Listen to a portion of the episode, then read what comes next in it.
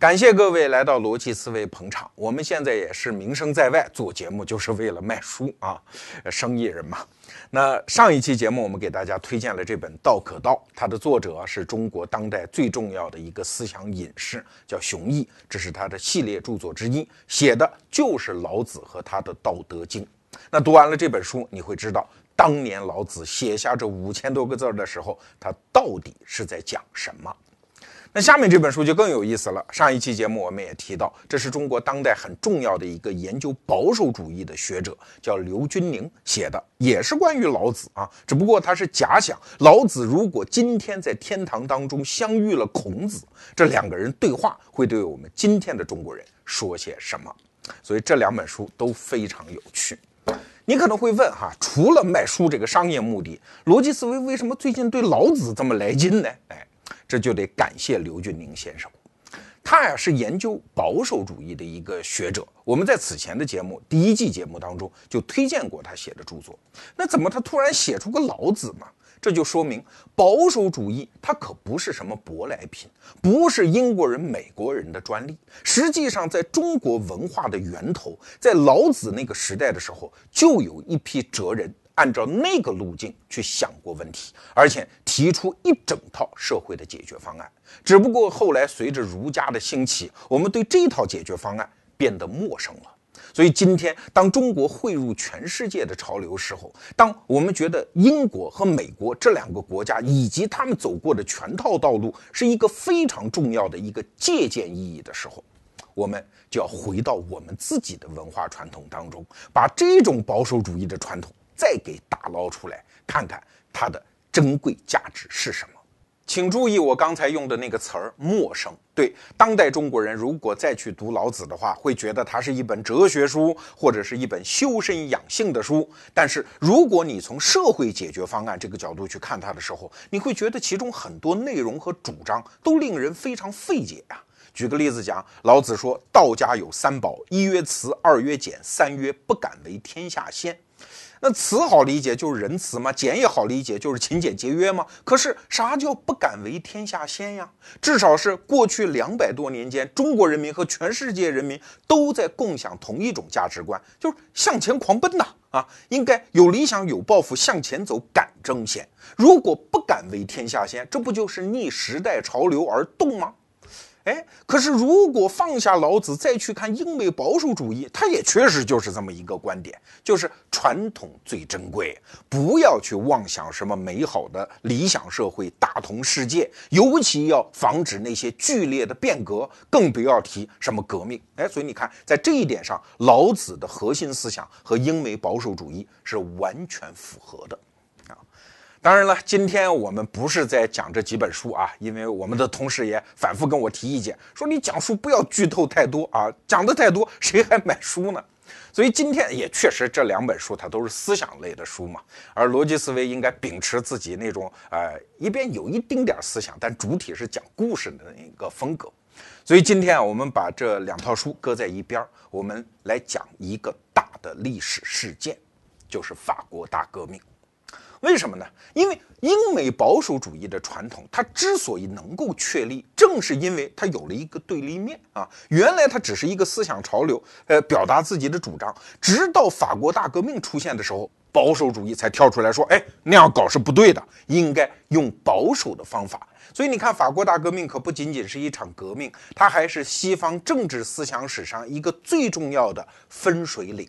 从此，西方政治思想主要就分成两个大的派别，一个呢是理想主义的革命派，还有一个就是经验主义的保守派。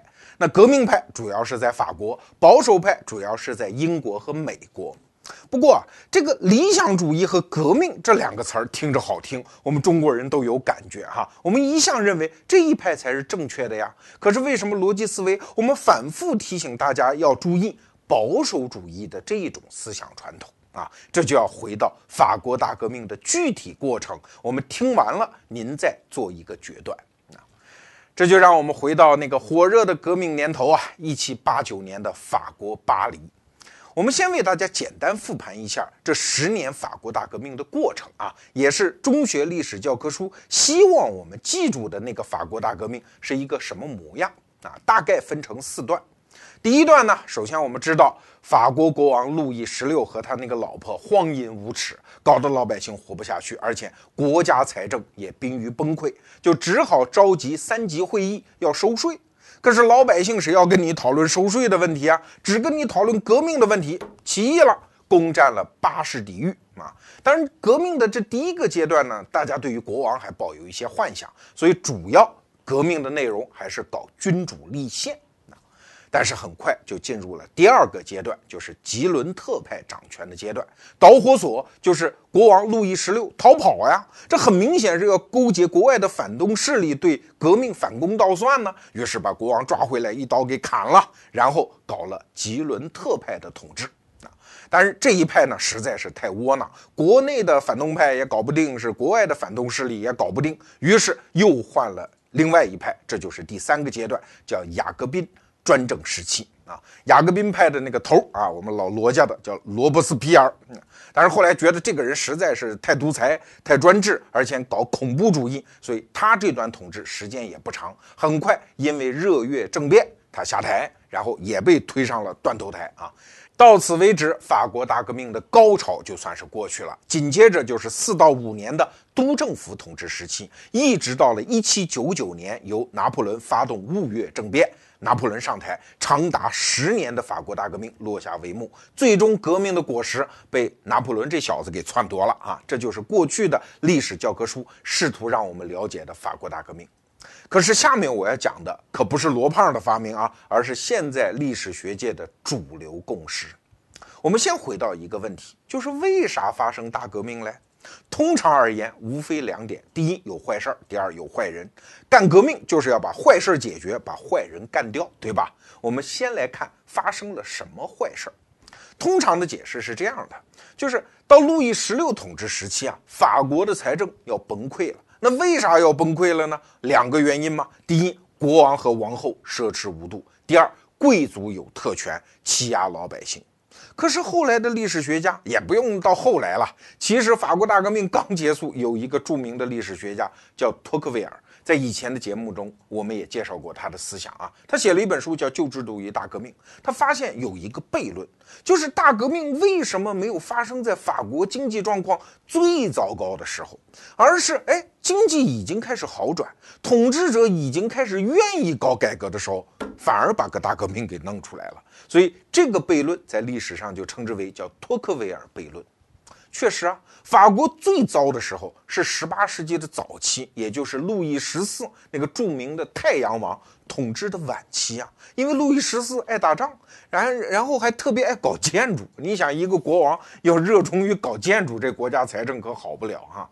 所以路易十四临死的时候，把他的继承人路易十五叫到床边，这俩人可不是父子关系啊，是曾祖父和曾孙的关系。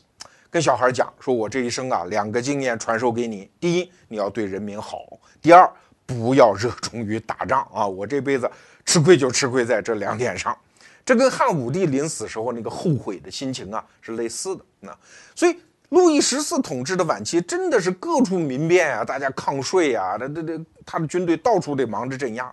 可是这个问题啊，渐渐的好转了啊。到路易十六统治时期，已经不是一个主要问题。当时国家的主要税收来源已经变成了商业税，而不再是农业税。而且在过去的几十年里面，国家的整个 GDP 是长足的发展。那甚至可以这么讲，除了东亚的中国，我们排在一边。当时法国的 GDP 是当之无愧的欧洲第一大国呀。虽然人均不如英国啊，但是因为法国人口基数大嘛，所以从总量上讲，它是最富强的欧洲大国。而且还有一个旁证哈，就是你想想看，革命爆发如果是因为经济原因，那它一定民变是产生在那些老少边穷地区吗？你想想看，中国的那些革命，从明末农民战争一直到太平天国，再到现代史上的那些革命战争，它都是在穷地方爆发。可是法国大革命爆发在哪儿？巴黎。巴黎附近那片地方号称叫法兰西孤岛，向来在历史上都是法王的直接领地，受其他贵族的盘剥相对来说比较轻，确实也是整个法国里面经济最发达的地区。所以革命爆发在这儿，你能说它一定是因为经济原因吗？当然，话说回来啊，法国当时确实面对财政问题。可是这个财政问题是怎么来的？它不是过去那个解释说国王奢侈无度，国王再花钱能花多少？关键是打仗打的国家债台高筑。那什么仗呢？先是一场七年战争，这是法国和英国争夺殖民地，比如在美洲大陆，包括在印度啊，打一些仗。这场仗打得大败亏输，那当然就欠下了很多军费了。更重要的一点是怎么欠的债呢？是法国人帮美国人打独立战争欠的债。啊，这是站在革命的一边啊，欠的债。当然，你说欠下来多少呢？统计的口径我看到有很多啊。我们本期节目的策划人李源查证到了一个最可信的数字：十二亿五千万法郎啊，这是一笔巨债。那欠下了这笔债怎么办呢？过去的解释说说剥夺老百姓，哎，你用大脑壳想一想嘛，老百姓没有钱嘛，法王如果想改革财政，多征税收，他肯定是向贵族开刀嘛，啊。在这儿，我们要确立一个政治观念啊，就是欧洲的中世纪结束之后，从封建领主制向中央集权制过渡的过程当中，国王的那个政治角色其实很微妙的。他的真正的敌人是谁？不是底层老百姓，而是那些贵族，因为只有这些贵族要独立，要搞自己的山头，要跟国王分庭抗礼。所以在这种情况下，国王当然是号称我跟底层老百姓是一头的，我是捍卫老百姓的利益，他才有跟贵族斗争的合法性啊。你比如说沙皇俄国的沙皇，沙皇在俄国当时的历史当中也是号称农民的慈父啊啊，他是替农民利益喊话，去制约那些贵族的。在法国也是一样啊。刚才我们讲的托克维尔在写他那本著名的《旧制度与大革命》的过程当中，就到各地查阅了大量的档案。他发现，在路易十六统治前期啊，包括之前很长时间，法国国王发布的那些法令，都是替老百姓说话，向那些贵族们喊话的啊！你们不要欺负老百姓。可是你说法国国王很专制吗？他恰恰不专制，他才收不上来税呀。如果他说杀谁就杀谁，说没收谁的财产就没收谁的财产，他还至于有国家财政问题吗？像中国的雍正爷，对吧？财政问题抄几个大臣的家就解决了。可是法国国王他恰恰因为没有那种专制权利啊，所以跟贵族搞来搞去搞不清楚，贵族不肯把钱交上来。而且我们再来看路易十六统治时期，他换了好几个财政大臣，其中最重要的一个，也是一个历史上著名的经济学家，叫杜尔戈啊。这个人我们稍微多说两句啊。杜尔戈这个人呢，他在当时的经济学派当中号称叫重农学派啊。熟悉经济思想史的人都知道，重农学派的很多思想跟后来亚当·斯密的那一派思想是完全一样的，他主张的是。自由放任讲究的是自然秩序，哎，听到“自然秩序”这个词儿有点熟吧？对，上一期我们讲老子的时候，他就是在讲自然秩序。可是要知道，老子，老子《道德经》翻译到欧洲，翻译者是谁呀？就是这个杜尔戈。而且他此前和此后的几任财政大臣都是当时法国有名的明白人吗？他们都知道这个国家的病灶在哪儿，就在贵族特权身上。贵族特权，所以导致民间的自由市场经济不得建立，国家的总体经济实力受到影响。因为贵族特权，所以他们都不给国王交税，导致这个国家的财政基础不是很牢靠。所以这几任财政大臣的改革方向非常清楚啊，就是向。贵族特权开战啊！他们虽然屡次上台、屡次下台，往往被贵族斗败，但是几十年下来，哎，铁杵也磨成针呢。很多贵族特权已经被废得差不多了。所以你看啊，法国革命刚开始的时候有一个八月法令，你想七月十四号刚革命嘛，所以八月份就赶紧颁布了一系列的法令，号称要彻底废除。贵族特权，可是废除啥呢？该废除的已经 废除的差不多了。所以在八月法令当中，我们看到废除的都是，比如说鸽舍权，就是给鸽子做一个窝的那个权利啊；还有兔幼权，就是划一块地给养兔子的那个权利；还有狩猎权，都是这些零零星星的，甚至我们可以说仅仅是礼仪意义上的这种特权了啊。那听到这儿，你可能觉得脑子有点乱啊，让我想想，你想想看啊。大革命它不是因为老百姓饥寒交迫啊，它大革命不是因为国王太专制，大革命还没有解决贵族特权问题，或者说大革命不发生，贵族特权也解决的差不多了。那请问为啥还要大革命呢？哎，你看这就是问题啊，这就是坏事儿。那下面我们再来说说坏人吧。啊，过去我们理解革命嘛，那总得有几个坏蛋嘛，反派嘛啊。那当时法国的反派主要就是两波，第一就是国王他们一家子啊。首先是路易十六，然后他那个著名的王后玛丽安托瓦内特王后，这两个人，你说有多么劣迹昭彰吗？在历史记载上真的是看不出来啊。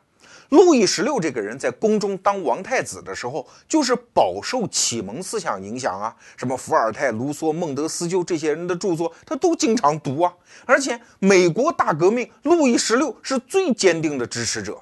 他是一七七四年上台当的国王，一七七六年两年后爆发了美国独立战争，然后法国就坚定地支持了美国人啊，当然主要是为了跟英国人捣乱哈。但不管怎么讲，路易十六作为一个封建君主，他在和美国的那些开国元勋、那些讲平等、讲自由、讲独立的人打交道的时候毫无障碍啊。后来富兰克林·亚当斯跑到法国巴黎啊去申请援助的时候，那路易十六也是亲切接见啊。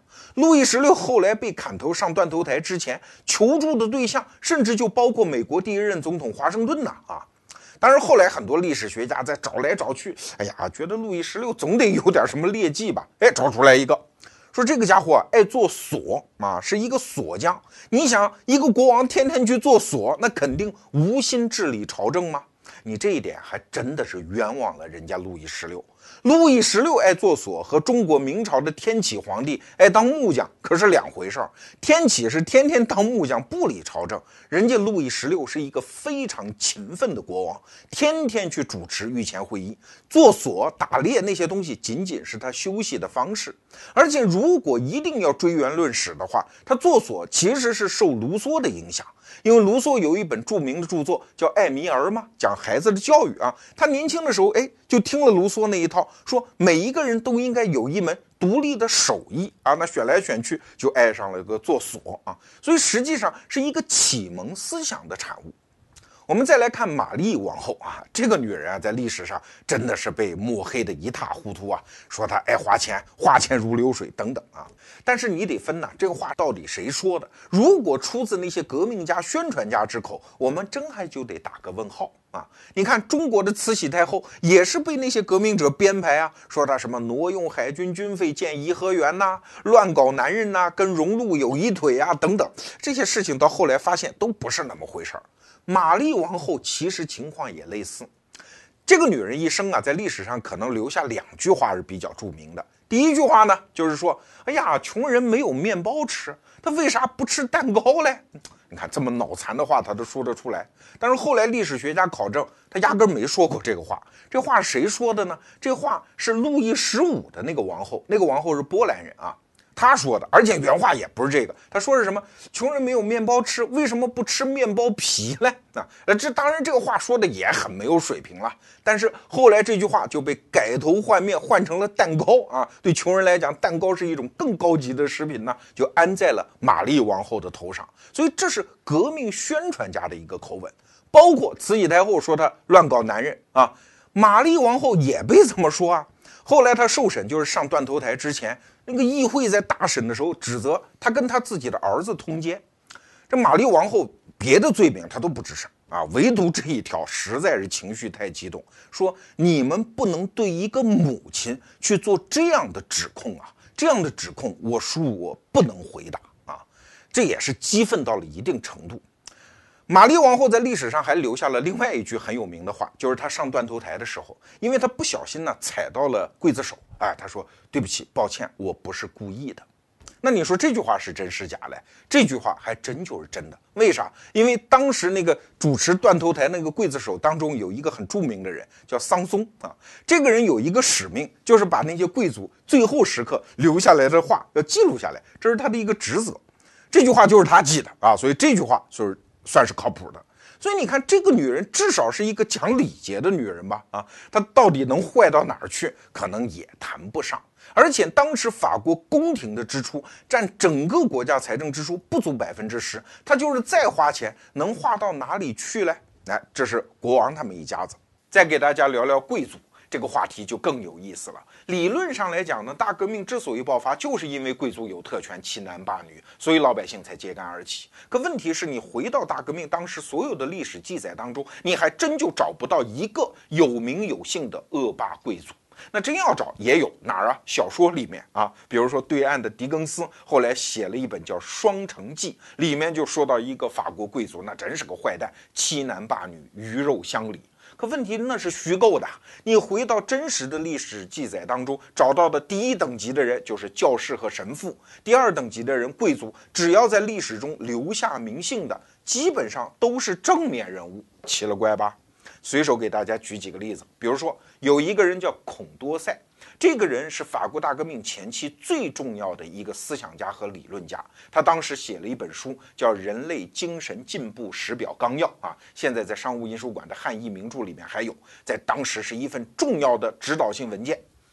可是这个人是个贵族哎，他号称是法国大革命的情巨人，就是手里拿着火炬帮大伙照亮革命道路的人，哎，贵族。是个侯爵，再比如说，三级会议刚开始开的时候还是等级森严嘛，一级是教师和神父，二级是贵族，三级才是普通人，对吧？可是当第三等级说我不跟你们玩了，我们自己开会去了，搞了一个网球场宣誓。可是你知道迅速的领导第三等级的人是谁吗？恰恰是一个第一等级的一个教士，这个人叫西耶斯啊，这个人后来很传奇，以后有机会跟大家讲拿破仑的时候，我们还会要提到他。但是他就是网球场宣誓的一个组织者，他带领几乎所有第一等级的教父加入了第三等级啊。再比如说第二等级的贵族，这帮人也跑来加入第三等级，他领头的人是谁呢？是路易十六一堂叔，叫奥尔良亲王。这个奥尔良亲王是一个大名鼎鼎的革命派，或者叫自由贵族。后来就杀掉路易十六投票的时候，他还投了一票来。这是波旁王朝的亲戚，好不好？也干了这个事儿啊。当时他带领是四十六个贵族加入了第三等级。所以你怎么理解这个事情啊？怎么那些贵族他们就那么热衷于背叛自己的阶级呢？再比如说，当时最最有名的一个人，在法国大革命第一个阶段叫拉法耶特。啊，拉法耶特这个人，在大革命爆发之前，基本上已经是自由的代表，而且他的名声可是全球性的啊，因为他当年代表法国人就参加了美国的独立战争，在刚开始的时候，美国大陆军刚起来的时候，就封了他一个少将军衔。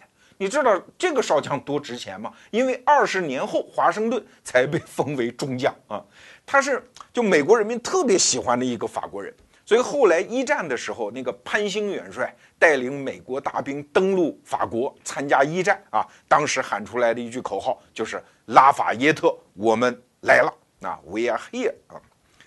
那拉法耶特这个自由的名号，就是因为他参加了美国独立战争啊。然后他回到法国之后，就到处跟大家演讲，讲自由，讲民主，讲我在美国的经历，讲我怎么样见证了一个神奇的制度的诞生啊。所以他拥有那样的一个地位。但是他是什么人呢？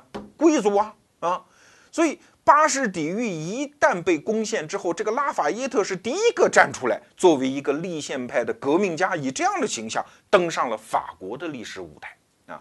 现在拉法耶特仍然是自由的象征，在美国被大量的美国人民这个怀念啊。比如说纽约，仅仅纽约啊，有五条街道叫拉法耶特街。那当然巴黎也有，呃，拉法耶特路就是著名的老佛爷啊。你听这个词儿啊，拉法耶特其实翻译过来就是老佛爷，所以那个老佛爷百货指的其实就是拉法耶特百货，就是这个著名的人。也是贵族啊，而且人权宣言，这是法国革命史上最重要的一个文献，谁写的？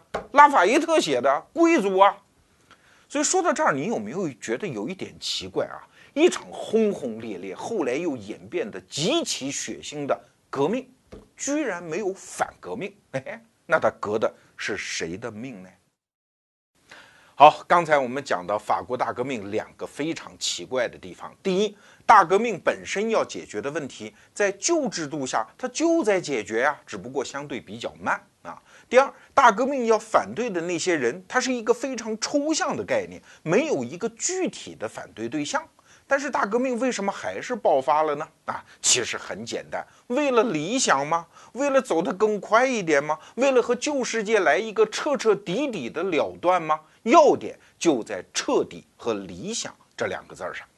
我还记得很早以前，大概是我上大学的时候，读到一本有关法国大革命的书，劈头第一句啊，用中文的五言诗写了两句，叫“巴黎有日出，喷薄欲破晓”。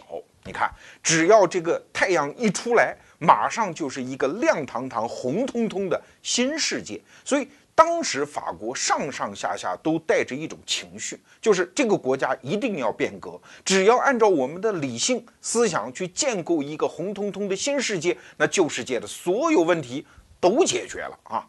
这可不是光是后来革命者的想法，连法国国王路易十六，我估计他也是这么想的，要不然你开什么三级会议嘞？三级会议啊，它可不是一个常年召开的一个议会啊，听着像是一个议会。三级会议已经有一百七十五年没有开过了，这什么概念啊？就是假设二零一五年我们要开一个会，这个会上一次开是一八四零年鸦片战争那一年，所以你想这是个多么古老的事情。法国上一次开三级会议还是为了解决路易十三他妈能不能垂帘听政的问题啊，所以这已经相隔了太远太远了。但是为什么路易十六还要把这个古老的会议传统搬出来呢？他就是想一揽子解决问题吗？把全国各个阶层的精英都搞到凡尔赛去，大家当面锣对面鼓，把这个国家所有的核心问题都给解决掉。当然，各个阶层的侧重点不一样啊。对于路易十六来讲，他要解决的是国家最迫在眉睫的财政危机问题。可是其他阶层的代表呢？他们很多人想的是，我们法国人搞启蒙运动已经。好几十年啊，至少是好几十年了。我们能不能把那些果实，就是自由、平等、博爱的思想落实到这个国家里来啊？所以他们是抱着这个心思，能不能学一学刚刚独立的美国人，把他们的那个一整套民主平等的制度拿到法国来啊？至少我们要搞一个君主立宪吧？啊。那既然大家侧重点不一样，事实上这个会就是开不下去了啊！开不下去又不能散伙，怎么办呢？正在僵持的时候，远在二十一公里之外的法国的真正的首都巴黎出事儿了，老百姓攻占了巴士底狱啊！当然，咱们得说啊，攻占巴士底狱这个事儿啊，没有大家想象的那么高尚啊。很多人都在说巴士底狱是旧世界的代表，是王权黑暗的代表，里面关押了很多政治犯。我告诉你，攻陷巴士底狱一共放出来七个人，这七个人当中有四个是造假贩子，有两个呢是精神病人，脑子不太好使。那第七个人呢，叫萨德，是一个侯爵。你今天到西方去，听到英文当中“性虐待”这个词儿，就是以他的姓名为词根发展出来的。为啥？因为萨德是当时的一个色情作家，而且特别擅长于描写性虐待啊。就这么，因为性生活不检点被抓起来坐牢。所以，攻陷巴士底狱到底有多大的意义，真的是看不出来啊。不过，在凡尔赛开会的那帮精英可看得出来，他们知道。这是自由敲响了钟声啊！所以拉法耶特就是我们前面讲的那老佛爷哈，带着一百多个与会代表，马上就赶到了巴黎。七月十四号，巴士底狱被占领；七月十五号，拉法耶特就来了，站在巴士底狱前面的广场上，拔出自己的佩剑，宣誓啊，我从此要用我的生命保卫这个国家的自由。哎，马上，因为他名气大嘛，而且爵位又那么高嘛，又有社会声望嘛，马上就任命他为所谓的国民自卫队的总司令啊。所以制宪运动就这么轰轰烈烈的搞起来了。可是你说在当时这事儿有多重要，也真的谈不上。我们是二百多年之后回头一看，觉得攻陷巴士底狱不得了的标志性意义啊。为啥？因为当时的革命其实一团和气啊。拉法耶特当了。国民自卫队的总司令搞了一个立宪派的运动，可是路易十六呢也没觉得这事儿怎么样啊，不就是要搞制宪吗？反正大家觉得社会潮流自然会发展到这一阶段啊，甚至路易十六身边的人，包括他的王后说：“哎呀，这革命了，咱们是不是到外省去避一避呀？”人路易十六说：“不用，不用啊，这就挺好啊，我们就跟着一起走，推动这个国家的进步，包括很多限制贵族特权的法令。”路易十六签起来可痛快了，这事儿就是他原来想干的，干不成，现在人民起义了，哎，正好在上面给自己签字儿。所以，路易十六和法国的那些制宪派之间，他们其实是有一个蜜月的，双方处的还挺好啊。但是，大家有没有想到问题出在哪儿？问题在于，革命之火一旦被点燃，没有那么容易熄灭啊。为啥？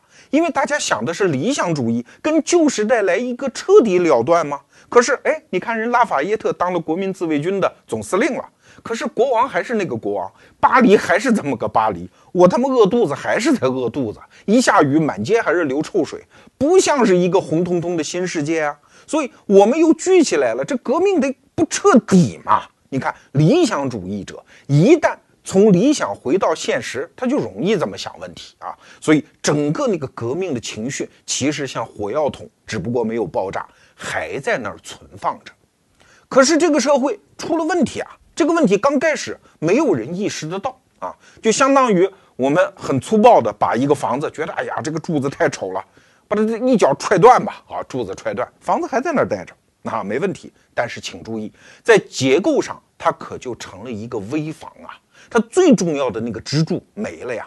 法国和美国的情况可不一样，美国人革命。当然非常简单，只要把英国人打跑就行了。通过战争手段马上就解决问题，因为美国人要的就是回复我们那种没人管的状态，没有权威的状态。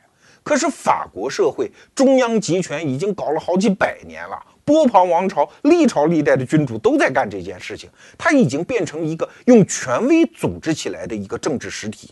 现在你革命了，你制宪了，那就意味着。国王和原来社会当中所有的权威都开始打折扣了，你看着，紧接着多米诺骨牌就一张一张的倒下去啊。那首先呢，你看七月份啊搞的革命，然后到十月份那年法国也真是不巧啊，大饥荒，那老百姓就是饿肚子。然后到十月份有一天啊，不知道一个什么原因，可能就是市场上有一些妇女觉得，哎呀，没有面包吃怎么办？怎么办？怎么办？找国王要面包去啊！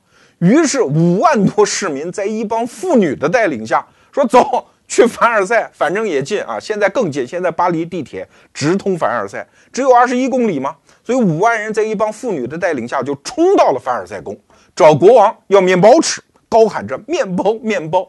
然后这帮暴民去了凡尔赛，那可不就见人就打吗？很快就打死了几个卫兵啊，而且把那个国王吓得要死，把王后也吓得要死，带着小孩在宫中哆哆嗦嗦。然后紧接着就是拉法耶特，他是国民自卫军的总司令啊，国家遇到了这种动乱，你不能不管呀啊！他从巴黎又冲到了凡尔赛，然后想办法把这个事情调停啊。最后他是。拼命地说服了国王，说你到阳台上出现一下，跟人民喊个话，好不好啊？路易十六也出来了，跟人民喊一个话。但人民说，这反正面包我们是估计是拿不到，但是我们也不能白来一趟啊。这么的吧，你跟我们回巴黎，啊，你不要再在凡尔赛住着了。巴黎其实也有法国的王宫啊，叫杜伊勒里宫，你到那儿住着去。怎么办呢？也只好回去啊。所以国王一家。就跟着这帮人回到了巴黎，这意味着什么？意味着国王的人身自由已经部分的失去了，而这个现象在社会的各个阶层都有体现，就是旧权威的倒塌。比如说，在军队里，这是一个最讲权威的地方吧，讲令行禁止。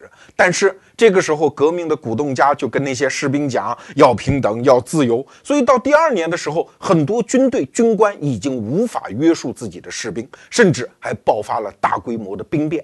再比如说，在外省，很多农民就觉得，既然平等了、自由了，贵族老爷家的东西，我们是不是就可以动手抢了？所以各地的民变也开始露出了苗头。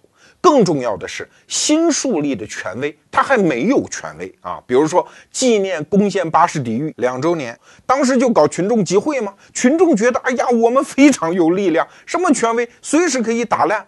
所以，当时的那些维护秩序的国民自卫队啊，就是拉法耶特那部队哈，在看着场子，突然就有人群当中冲他们开枪，那怎么办？当时这又是马上一次暴乱啊，所以当时的巴黎市长和拉法耶特一商量，谁开枪我们就向谁开枪，于是就开枪，打死了好多人啊，这就是著名的火神场屠杀案。那你说这是屠杀吗？这其实就是社会权威没有的一个结果呀。包括那个已经迁居到巴黎的国王，好可怜的呀，动不动就一帮士兵说，哎，我们是不是民主了？民主就可以不要国王了？一旦我们心里有什么不满，就冲到皇宫里面去找国王要说法，甚至要对国王本身的人身不利啊！有一次，一帮贵族跑去见国王，半路就被一帮人给拦下来，然后臭揍了一顿。所以，如果你是路易十六，你现在怎么想？你会觉得自己的人身安全都得不到保障啊！所以，为什么路易十六要逃跑？搁我我也得跑啊！当然，他这个时候还没有完全丧失人身自由，他身边还有一些大臣啊，所以很多人就帮他筹划：咱们跑吧！好，就准备跑。可是这次逃跑啊，真的不像大家想的那样，是一次鬼鬼祟祟的、非常周密的，像越狱一样的行动。我们看到两个细节。首先，路易十六在跑之前，他还接见了巴黎市长和拉法耶特，就为这次接见还耽误了两个小时。这两个小时耽误，实际上对这次逃跑的成功啊，产生了巨大的恶劣的影响啊。因为有一支军队在马恩河，就是巴黎附近的一条河，一战的时候在那儿发生过一次大的战役，就在那儿准备接应他。后来两个小时还没到，大家就觉得是不是不来了？这支军队就解散了啊。如果这支军队在，没准路易十六就跑成了，这是一个细节。第二个细节呢，就是路易十六出城之后啊，他觉得也没有什么紧张的气氛，就到处还经常停下来跟路边的农民伯伯聊聊天啊。老人家今年高寿啊？你们家今年收成怎么样啊？完全搞得跟领导视察似的，一点没有那种非常紧张的越狱的气氛。哎，果然没走多远就让人给抓回来了。你看后面的事情啊，我们今天没有太多的时间讲这十年的故事，我们简单的给大家推导一下后面发生的逻辑。国王逃跑，然后被抓回来，这是一七九一年六月份的事情。可是再回到巴黎的国王还是原来那个国王吗？不是了吗？因为你权威扫地呀。对于老百姓来讲，哎，我们搞革命只是要搞君主立宪，并不是要干掉你的王位啊！你跑什么跑吗？你难道要跑出去跟欧洲的其他君主联合起来反攻倒算，要打我们法国人不成吗？你这叫什么国王？所以国王作为一个传统的权威是彻底崩塌掉了。虽然他此后又当了一年多的。那个真是很可怜的那个国王，经常王宫被一些武装力量冲击啊。有一次，他不得不带着全家老小，干脆跑到议会去啊，说你们得保护我，我人身安全只有在这儿才能得到保障啊。当议长说那怎么的吧，你就要不坐我旁边啊？他刚坐下，就有人提提反对意见，说他不能坐这儿。国王面前，我们议员是不要讨论国家大事的，他得走。后来没办法，给他找了一个书记官的小屋子，让他全家老小安排在那儿忍着。所以你说这样的国王当着还有什么意思？当然，民间的那种反对国王、废除君主的声音也开始起来。那这个时候掌管国家的就是那个吉伦特派。首先，民间老百姓已经出现了废除国王的声音啊！如果这个活我们亲手把它干了，不就是得民心吗？第二。国外的那些干涉势力干涉来干涉去，不就是说我们欺负国王吗？我们法国共和了，没有国王，你还干涉个屁呀？你们自然就撤兵了，所以国家的压力也小。第三，我们有一些政敌，就是拉法耶特那些人呢，那是制宪派，他们希望有一个国王，国王一废除，这些制宪派也就死了心了。所以，吉伦特派就做了这么一个决定，干脆把国王废除了。这是一七九二年九月份的事情。但是接着大家又开始算账，所以你看啊，到这个时候我就不得不插一句，就是所有这十年的法国大革命，每个阶段每一个人都在想一个问题，就是我们通过一种什么样的制度设计啊，让这个事情彻底的、完整的得到解决。国王虽然已经退位，但是吉伦特派的这种思想方法没有变啊。他们觉得共和了，但是没有天下太平，国外的那些干涉势力甚至还变本加厉。那问题出在哪儿？下一步一个彻底的、完整的解决方案在哪里？回头一看，有，原来问题就出在国王身上。他退位了，但是人没有死啊。他不死，国外的那些干涉势力就贼心不死；国内的那些王党复辟派，他们也贼心不死。看来下一步的关键就是把国王给弄死。那以后就天下太平了啊！于是，在一七九三年的一月份，那个寒冬，路易十六就被押上了断头台。可是，这是解决方案吗？回头发现不是。首先，国外的那些干涉势力，原来最起劲的只有普鲁士和奥地利两家，现在法国国王一死，欧洲其他君主说这还了得？首先，我们跟法国国王，我们都一个阶层的，好歹有个亲戚关系，都还有一个香火之情，把他给杀了，干涉啊！于是，当时欧洲七个君主国，连离得那么远的俄国都开始出兵干涉，更不要提一直想跟法国人捣乱的英国人啊！当时法国的处境好惨呐，跟中国义和团时期慈禧太后的那个处境差不多啊，是对当时所有的邦交国宣战。法国一个国家跟欧洲所有的君主国七个啊，叫反法同盟开始作战，那你哪打得过呢？所以军队节节败退。再看国内，原来那些农民觉得，哎，国王是好国王，因为农民嘛是在王权体制下已经世世代代的生活了那么多年，他们心中是很崇敬国王的。国王被杀掉，这就是要造反呐！既然你们造反，干脆我们造反吧。所以这个时候，很多贵族叛乱。你表面上领军的是贵族，而实际上参军的往往是最底层的贫苦农民啊。比如说最有名的那个旺代叛乱，这个故事，如果你有兴趣的话，可以去看雨果的一本小说，叫《九三年》啊。九三年写的就是路易十六被砍头之后发生的一次贵族叛乱的故事。那等于局面就更加糜烂不可收拾了，怎么办呢？哎，你看，革命派当中也分左中右，吉伦特派在革命派当中还是属于比较温和的，而另外一派激进的雅各宾党人就开始上台啊。通过几次起义，雅各宾党人的处理方法非常简单，不就是反革命多吗？这有什么了不起？杀就是了啊。于是法国大革命就进入了最恐怖和血腥的雅各宾专政时期。雅各宾专政时期时间并不长，但是它留在人类历史上的烙印实在是太深了。整个它的图腾就是一架大大的断头台。你现在到法国巴黎协和广场还能看到断头台的遗址。在那段时间里，那真叫是人头滚滚呐！每周被押上断头台的人有几百上千人。那你说杀谁呢？原来的贵族该跑也跑差不多了，该杀也杀差不多了。那现在再杀贵族，那就要杀那些自由派贵族啦。原来几年前还把他们当革命元勋，比如说前面我们讲的奥尔良公爵，在处死路易十六的时候，他还举手投了赞成票。但是这个时候，对不起，也请您老人家上断头台。还有一些旧政权的一些底层公务员啊，比如说一些包税官，也干脆全部一个一个像串糖葫芦一样压上断头台。其中就有一个著名的化学家拉瓦锡啊，这是化学的鼻祖级人物，这个时候也被压上断头台。那接着还杀谁呢？最后杀红了眼啊！到一七九四年七月份，就是雅各宾专政的最后那个月的时候。能杀的贵族和教士，就是原来的第一等级而第二等级的人，只到百分之五，剩下的全部是原来的第三等级的人了，甚至是革命战友啊，比如说吉伦特派啊，仅仅是革命者当中的温和派，那也不行，也得杀。比如说，当时吉伦特派有一个重要的政治人物叫罗兰夫人，也被押上了断头台。临死的时候，他说了一句话，被那个刽子手桑松又给记下来了。这句话很有名，叫“自由啊，自由！有多少人借着你的名义干尽了坏事儿啊？”你看，这是政敌，政敌也有杀光的时候啊。那下面该杀谁了？当然就是杀自己的同志了。所有的革命阵营，他都分左中右吗？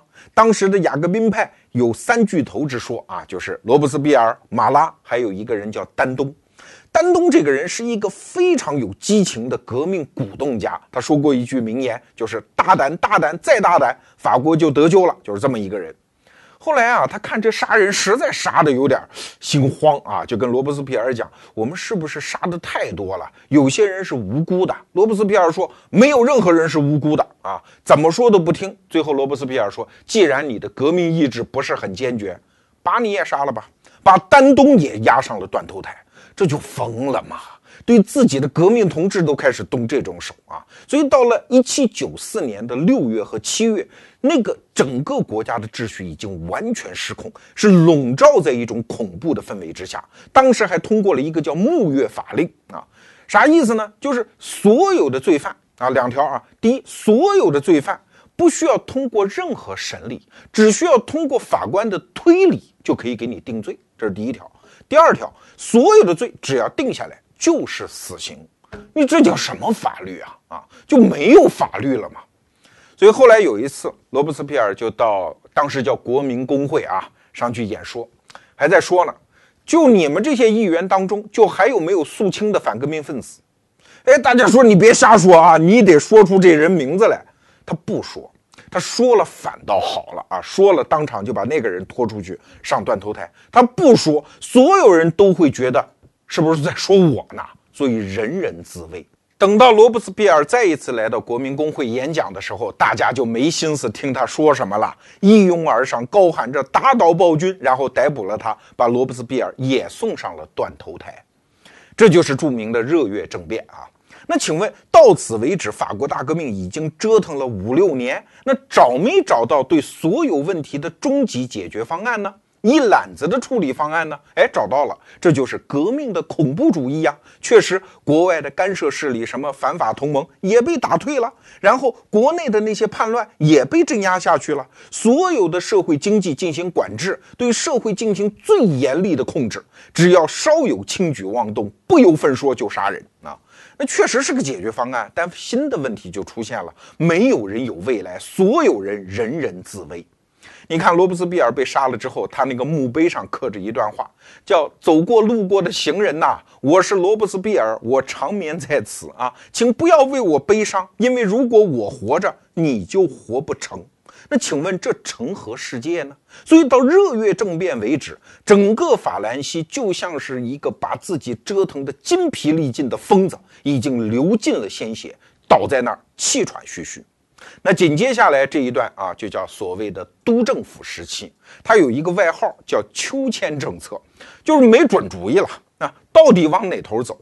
往革命的恐怖主义，他们也不乐意；然后回到旧时代，他们也不乐意。啊，其中最典型的例子就是一七九七年的时候搞了一次大选，然后他发现选上来的人全部是一些王党分子，都是波旁王朝的复辟派啊。那这个大选结果不能算数啊，就又否决了这次大选。等翻过年去，一七九八年又搞大选。等选上来一看，又傻了，选上了一帮雅各宾派啊，就是罗伯斯庇尔的那些徒子徒孙。这帮人说这更不行啊，又把这次选举结果不承认。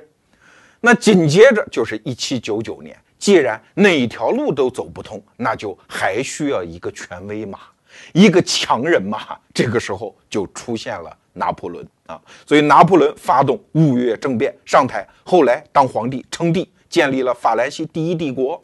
这就是一个顺理成章的事情啊，因为所有人都折腾不动了，干脆我们把什么革命啊、理想啊、热情啊，都交给一个主子，让他去处理好了。这就是整个法国大革命十年的大概的逻辑过程啊。虽然旧制度、旧社会被打碎了，但你觉得付出这么惨重的代价，它真的划算吗？今天我们跟大伙儿聊的是法国大革命。如果从革命的起点上来看，没有什么错啊。这是人类第一次用自己强大的理性和制度设计能力，试图推动一个国家进入理想社会的努力，有啥错呢？而且我们得理解法国人当时的那个急迫的心态，什么平等、自由、博爱，这些原理都是几十年的启蒙运动的硕果呀。可是这个硕果在法国，它怎么就不能落地生根呢？相反，在大西洋的彼岸，在美国倒是建成了一个自由平等的社会，而且是由法国人的帮助下建成的。所以你说法国人能不着急吗？如果没有法国人的这些智慧成果，你美国人连独立宣言都不见得写得出来。你看富兰克林写的第一句吗？叫“我们认为以下真理不言而喻”，谁告诉你不言而喻？这些东西都是我们法国人想出来的。可是现在我们法国反而是在一个黑暗的王权统治之下，这个心态有点着急啊，相当于一个大家族的大哥看见最小的弟弟都已经抱儿子了，自己还没娶上媳妇儿，所以对那个推动国家向理想社会进步的急迫的心态，我们确实隔了两百年的时光有一份谅解。但是谅解有什么用呢？大革命的结果是啥？首先成本高的不像话呀。前面我们讲，法国著名的化学家拉瓦锡送上断头台之前，无数的学者为他求情，但是革命法庭的法官讲了一句话，说共和国不需要学者，我们只需要这个国家的正义啊！你看，为了正义，结果把拉瓦锡给砍了头。那另外一位法国人啊，也是一个著名的数学家，就讲了一句话，说砍掉拉瓦锡这样的头只需要一眨眼的功夫，但是也许法国人一百年也长不出这样的一个脑袋来了。这就是成本，是代价呀，最后血流成河。那你付出了代价，有成果也行啊。等拿破仑称帝之后啊，拿破仑战败之后，整个这个国家又回到了一种非常彷徨的状态。你想回到原来，你都回不去，因为贵族被杀光了吗？整个社会的那种有机联系完全被破坏掉了。后来也有人试图去恢复贵族社会，哪哪恢复得了？那就是谁有钱谁当贵族，那是假贵族嘛，他没有真正的一颗贵族的心嘛。所以这个社会就成了一个半吊子，一直到了八十年后，提尔去建立第三共和国的时候，才勉强在法国搞出了一个代议制政府啊！这是一个八十年的代价，太沉痛了。其实。所有的欧洲人也都扒着门缝在看，说法国人到底在搞什么啊？刚开始，有的君主非常愤怒，可是各国的自由派知识分子非常的兴奋呢啊！比如说最著名的贝多芬。一听说法国革命了，高兴跳舞种自由树啊！后来一看拿破仑也起来了，也高兴。拿破仑的大军攻克了柏林的时候，他还跑去到队伍当中欢庆哎，甚至他把自己的第三交响曲就命名为叫拿破仑交响曲。可是后来他也很幻灭哦，搞了半天拿破仑是自己要当皇帝啊，所以愤怒的把乐谱的第一张纸给撕掉了啊，然后臭骂拿破仑为什么幻灭嘛？搞到最后，原来都是为了这个人戴上皇冠，死掉那么多人，这值吗？其实你回到拿破仑，他也没办法呀。如果他不称帝，不去建立一个全新的权威，这个帝国的烂摊子他怎么收拾来？所以这一场革命到最后，谁得到了好处嘞？哎，你发现没有人有正向的收益。这就要回到我们今天想讲的一个话题，就是保守主义的世界观。在保守主义者看来，这个世界上，甭管你有多么的理性，甭管你对未来理想社会的设计是多么的完善和美好，对不起，我不信，我就相信从现在的现实出发，一步一步的修修补补，推动现实缓慢的往前走。我们从来也不着急，这就是保守主义的基本世界观。保守主义和理想主义的分歧是存在于我们价值观的底层的，直到今天，这个分歧仍然在。那保守主义代表性的国家就是英国和美国，而理想主义呢，到今天为止，它仍然是法国呀。那我们给大家举个小例子，就拿宪法来说吧，英国压根儿就没宪法，它只有一些很凌乱的纲领性文件，通过几百年的小修小补，一直持续到今天，人家运行的也挺好。美国呢，两百多年前虽然搞出了一部宪法，但是此后两百多年就是不断小修小补，往上贴补丁啊。美国最高联邦法院的大法官就是以自己干这一辈子能给宪法上贴一条小补丁为荣啊。谁也不想把两百多年前的那个宪法彻底推翻，再来搞一套新的。可是法国人就不这么想。你看，法国现在叫第五共和国。哎，怎么算出这么多共和国呢？我简单给你算一下啊。法国大革命搞出了第一共和国，然后拿破仑三世搞出了第二共和国，到巴黎公社失败之后，提耶尔搞出了第三共和国。二战之后又成立了第四共和国，哎，你觉得好奇怪吧？二战之后好像法国也没什么大事儿啊，怎么中间又换了一次，变成了第五共和国呢？其实这事儿特别小，就是一九五八年的时候，阿尔及利亚危机，当时法国政府为了授予戴高乐，让他的权力多一点，如果在美国这就是一条宪法修正案的事情，法国人不讲，一定要改天换地，重来一套。那就是一个彻底的解决方案，干脆换一个宪法，甚至把共和国的称号都换到了，升级到了第五共和国。你看，这就是法国人的做派啊。那理解了保守主义和理想主义的分歧，我们再来看今天我们讲的老子啊。老子的很多话真的是让人费解啊。比如说，他主张抱残守缺，就是啊，抱着那个也许不是很美好。不太让人满意的现实，守着一些缺点挺好。要想进步，也是一点儿一点儿的，永远不要去兴奋的去想象什么理想社会。那跟道家的老子。对立的那个儒家孔子，他们就整天在想啊，有一个夏商周三代，有那么一个理想社会、大同社会。我要求上到君主，下到平民，每一个人都奔向那个理想社会。所以，中国这几千年的历史被儒家掌控，而没有听从老子的教导，这也是一个很大很大的遗憾呐。我们再回到今天节目一开头我们讲的老子的那三句话：道家有三宝。一曰慈，二曰俭，三曰不敢为天下先。这三条之间，你能找出什么样的规律吗？其实老子就在讲，对人、对钱、对事儿稍微搂着点儿啊。什么叫慈啊？仁慈，对人搂着点儿。什么叫俭呀？就是对钱搂着点。什么叫不敢为天下先呀？就是再大再大的好事儿，你也不要太兴奋，全身扑上。话说，二零一五年的除夕啊，我一个人在那儿总结过去一年，然后给第二年的自己提点要求啊，我就写了三条。第一条呢，就是对这个世界抱有充分的好奇心；第二条呢，就是对任何新东西抱有一种小心翼翼的试的心态；那第三条呢，就是对任何东西都不要亢奋，对任何好东西，不管他说的有多好，都不值得亢奋的全身扑上。我试试，我能不能听从老子的教诲？